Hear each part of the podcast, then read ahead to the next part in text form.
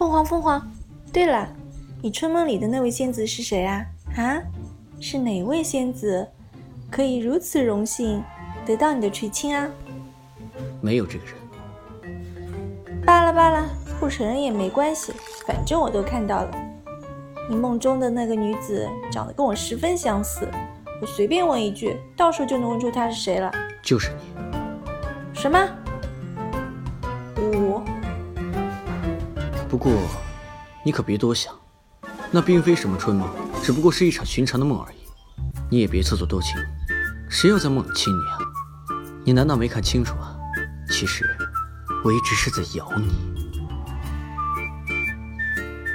呃呃，咬咬我干什么？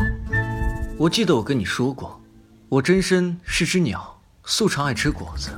你不好好修炼心法，精进灵力，四处给我惹祸添乱。我真恨不得扒了你的葡萄皮，晒成干儿嚼碎了吃下去。完了完了，原来他做梦都想吃掉我，小命休息啊！